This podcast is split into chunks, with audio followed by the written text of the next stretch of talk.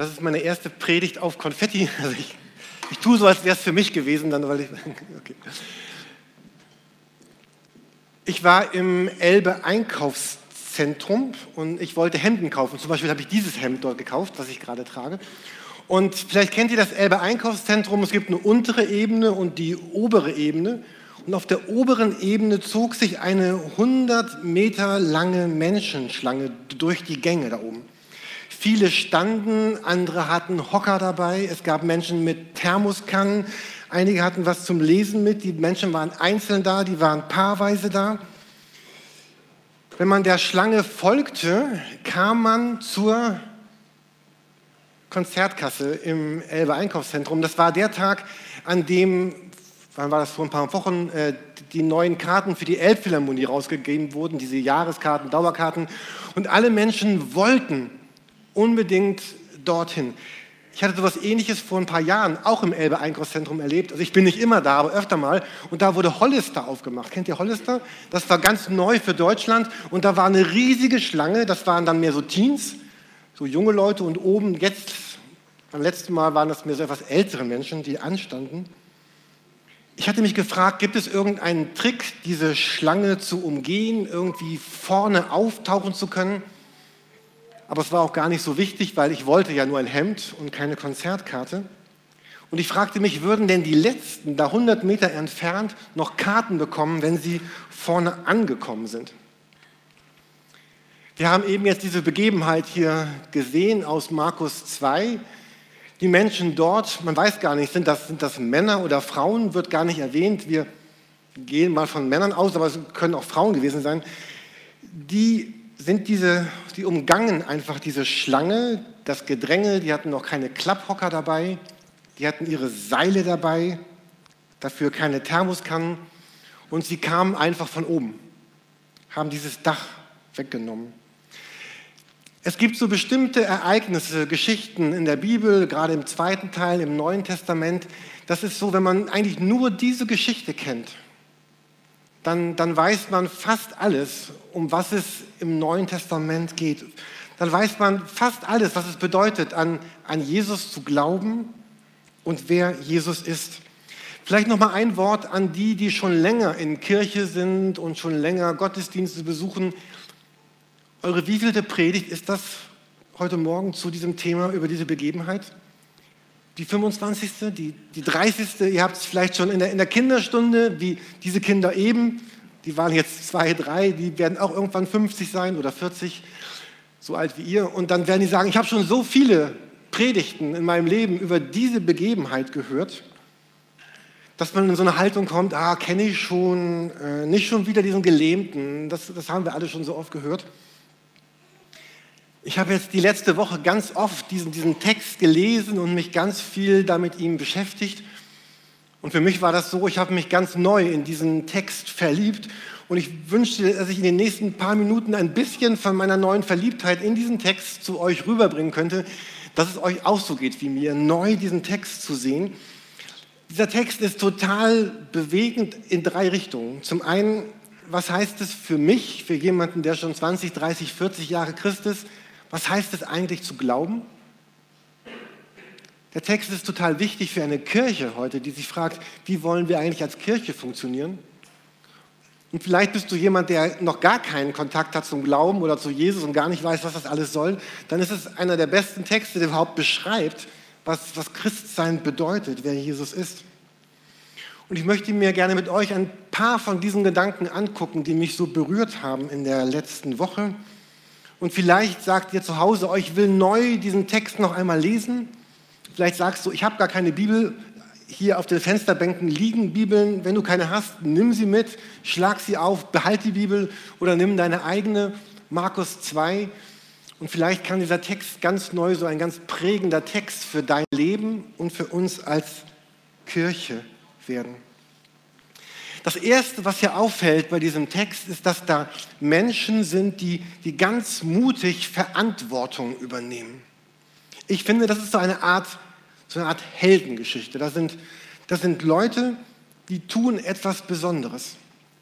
Caro, danke für dieses mega Haus hier, das hier stand. Und, und, ähm, aber was, was hätte alles schiefgehen können? auch im echten Leben. Was passiert, wenn jetzt hier jemand durch die Decke kommt? Was alles könnte schiefgehen? Und außerdem, man macht das nicht. Man, man deckt keine fremden Dächer ab aus noch so noblen Gründen. Das tut man einfach nicht. Und ich finde, hier sind vier mutige Menschen, die einfach tun, was sie glauben, was sie hoffen. In der letzten Zeit haben wir viel gesprochen in den Nachrichten über diese Gaffer und Zuschauer. Wir diskutieren stark in Deutschland gerade über das Freihalten von Rettungsgassen. Und, und hier sind Leute, die eine ganz starke Zivilcourage zeigen. Und ich wünsche mir für mein Leben solche Begleiter. Könnten sich vielleicht die vier melden von euch, die das für mich sein wollen? Nein, bitte nicht. Aber äh, nicht melden, sondern es können ja viel mehr sein. Aber ich habe mir auch für mich vorgenommen, ich möchte so jemand sein in der nächsten Zeit für Menschen. Ich will das tun, was eben diese kleinen Puppen hier getan haben für diesen einen oder dort in der Begebenheit. Ich will so jemand sein.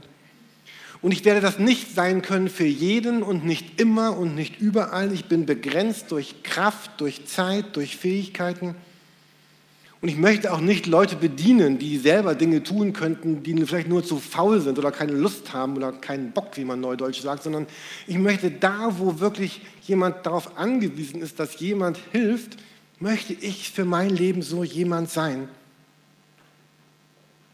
Etwas zu tun, was für den anderen ohne mich zu schwer werde, wäre. Und diese Freunde oder diese Menschen haben das ja gar nicht immer getan. Einmal haben die dieses Dach abgeräumt morgen wahrscheinlich schon gar nicht mehr. Aber jetzt, hier, in diesem Augenblick, möchte ich so jemand sein, der für jemand anders betet, der jemand anders segnet und einfach jede denkbare Art von Unterstützung anderen Menschen gibt. Aber wichtig dafür sind zwei Grundhaltungen. Die eine ist, dass ich total überzeugt bin davon, dass das, was ich in meinem Leben habe, an, an Geld, an Kraft, an Besitz, an Zeit, an Möglichkeiten, an Fähigkeiten, an Glauben, das hat Gott mir gegeben, damit ich etwas in dieser Welt verändern kann. Gott hat mir das nicht gegeben für mich, sondern um etwas zu tun für Menschen, mit Menschen. Und diese zweite Grundhaltung ist, äh, Caro sprach hier eben von diesem stacheligen Herzen, von diesem Typen, äh, von diesem Menschen. Und viele von uns haben auch stachelige Herzen. Manchmal weiß man auch, na, gut, der Oppenheim, der ist ziemlich stachelig. Oder Benny, ich sehe dich gerade hier vorne. Ne? Warum soll ich Benny was Gutes tun? Der war gestern so stachelig. Ähm, ist nur ein Beispiel. Ähm, der andere ist immer dieses Gesamtpaket mit all den schönen Seiten und all den schwierigen Seiten. Und ich brauche diese beiden Überzeugungen. Ich habe, um zu geben.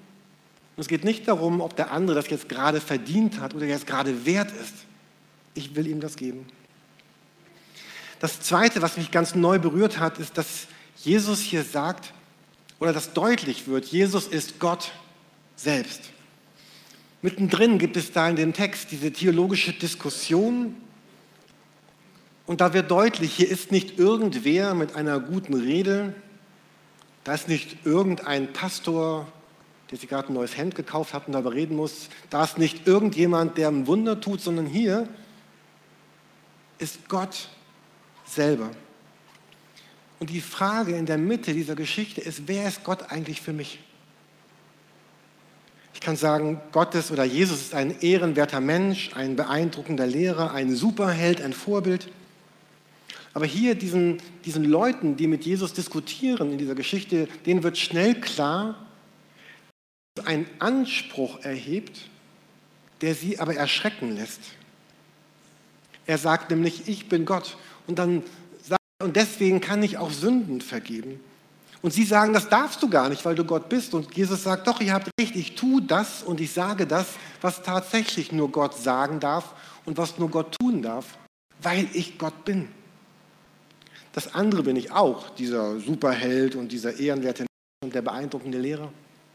Aber ganz zuerst bin ich Gott selbst. Gott in der Natur im Wesen eines Menschen. Und am Ende gibt es darauf eigentlich nur zwei mögliche Positionierungsmöglichkeiten für uns. Ich kann das ablehnen oder ich kann es anerkennen. Was wird deine Reaktion sein? Und dann gibt es auch einen ganz tiefes, tiefen Blick in das, in das Herz von diesem Jesus. In dieser Geschichte sehen wir, wer er ist, nämlich Jesus ist der, der sich Menschen zuwendet. Auch in, der, in dem, was Dörte gesagt hat zur, zur Kindersegnung. Jesus war immer der, der sich Menschen zugewendet hat, der nah bei Menschen sein will und sein wollte, der heilt, der berührt, der es wieder gut macht. Und was er dabei eben auch tut, das ist das, was so in der Mitte auch dieses Textes steht. Er berührt meine Frage nach, nach Sinn, nach Existenz, nach Leben. Zuallererst ist das wirklich fremdartig, was Jesus hier tut. Es ist sogar befremdlich. Jesus scheint ja diese Männer, diese Freunde, diese Bekannten von dem Gelähmten überhaupt gar nicht zu verstehen. Da kommen sie und bringen einen Gelähmten zu ihm, einen Mann, der nicht gehen kann. Und er sagt nicht, lieber Mann, steh auf und geh. Er sagt, deine Sünden sind dir vergeben äh, danke, also als würde es mir darum gehen, ich, ich habe ein viel dringenderes Problem, ich würde gerne wieder gehen können. Und diese Antwort von Jesus stößt doch ein wenig vor den Kopf, finde ich. Wirkt fast ein bisschen unfreundlich. Da kommt jemand, braucht ganz praktische Hilfe und Jesus sagt, ich vergebe dir deine Sünden. Was Jesus hier eigentlich tut, ist, er sagt, ich verstehe dein Problem, und wir kommen auch gleich dazu. Ich, ich werde dich gleich heilen. Aber erstmal möchte ich mit dir über dieses, dieses pieksige Herz sprechen, über dieses Hauptproblem. Und wenn die Bibel hier von, von Sünde oder Schuld redet, dann geht es nicht zuerst um das, was wir irgendwie falsch tun oder dass wir lügen, dass wir die Wahrheit verdrehen, dass wir irgendwas nicht richtig machen, sondern es geht um etwas Tieferes dass wir in einer Welt leben, die, die Gott gemacht hat und wir ihn irgendwie ignorieren. Dass ich Gott ausschließe aus meinem Leben, dass ich sage, du, du bist zwar Gott, aber du darfst nicht Mitte meines Lebens sein. Und der Gelähmte sagt, dann, wenn ich wieder gehen könnte, dann wäre ich auf Dauer glücklich und froh und zufrieden.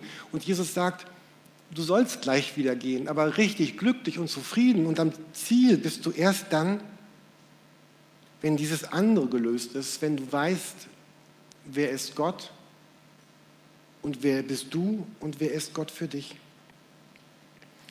Ich habe mich in den letzten beiden Wochen sehr mit dieser Frage beschäftigt. Wer, was macht eigentlich mein Leben wirklich aus?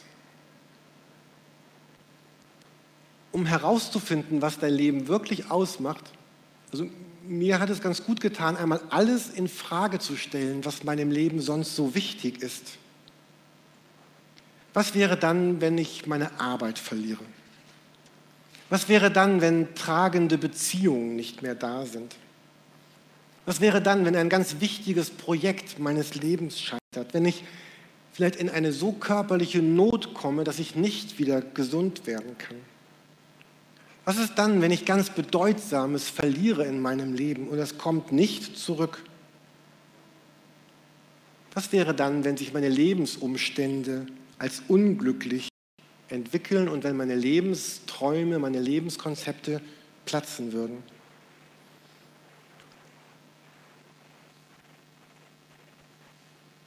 Und es ist was anderes, sich diese Fragen so allgemein mal zu stellen oder sich wirklich zu fragen, was wäre wirklich, wenn all das nicht mehr wäre? Wer wäre ich denn dann? Und was Jesus sagt in dieser Geschichte, ich, ja, ich möchte das heilen, dass du gelähmt bist, aber ich will zuerst, dass du zu mir findest. Und für mich war das so in der Beschäftigung mit diesem Text, als würde Jesus mir sagen, ich Jürgen, ich will, dass ich wirklich die tragende Mitte deines Lebens bin und nicht das, was du tust und darstellst und wer du bist oder was andere denken sollen, wer du bist.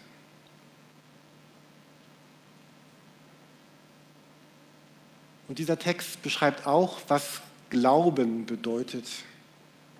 Glauben heißt zu hoffen, zu handeln und zu erleben. Was wären das denn für Deppen gewesen? Oder wie deppig hätten sie dagestanden, wenn sie das Dach abgedeckt hätten und dann Jesus gar nicht heilen kann? Oder Jesus gar nicht heilen will? Oder Jesus sagt, ey, hier ist eine Schlange und wir reden hier nach First Serve, First Come. Also wer zuerst kommt, dem wird geholfen und nicht wer durchs Dach irgendwie vordrängelt. Diese vier Helfer hatten eine ganz starke Erwartung, dass Gott etwas tun will. Und es bedeutet für mein Leben, mit dem, was mich gerade beschäftigt, wirklich zu Jesus zu gehen. Bestimmt weißt du, was gerade deine Not ist oder deine Frage des Lebens. Was bedrückt dich gerade? Ist es Einsamkeit? Sind es zerplatzte Träume, Lebensentwürfe? Ist der Tag schwer? Vielleicht bist du ungewollt kinderlos oder du bist ungewollt schwanger. Oder, oder, oder.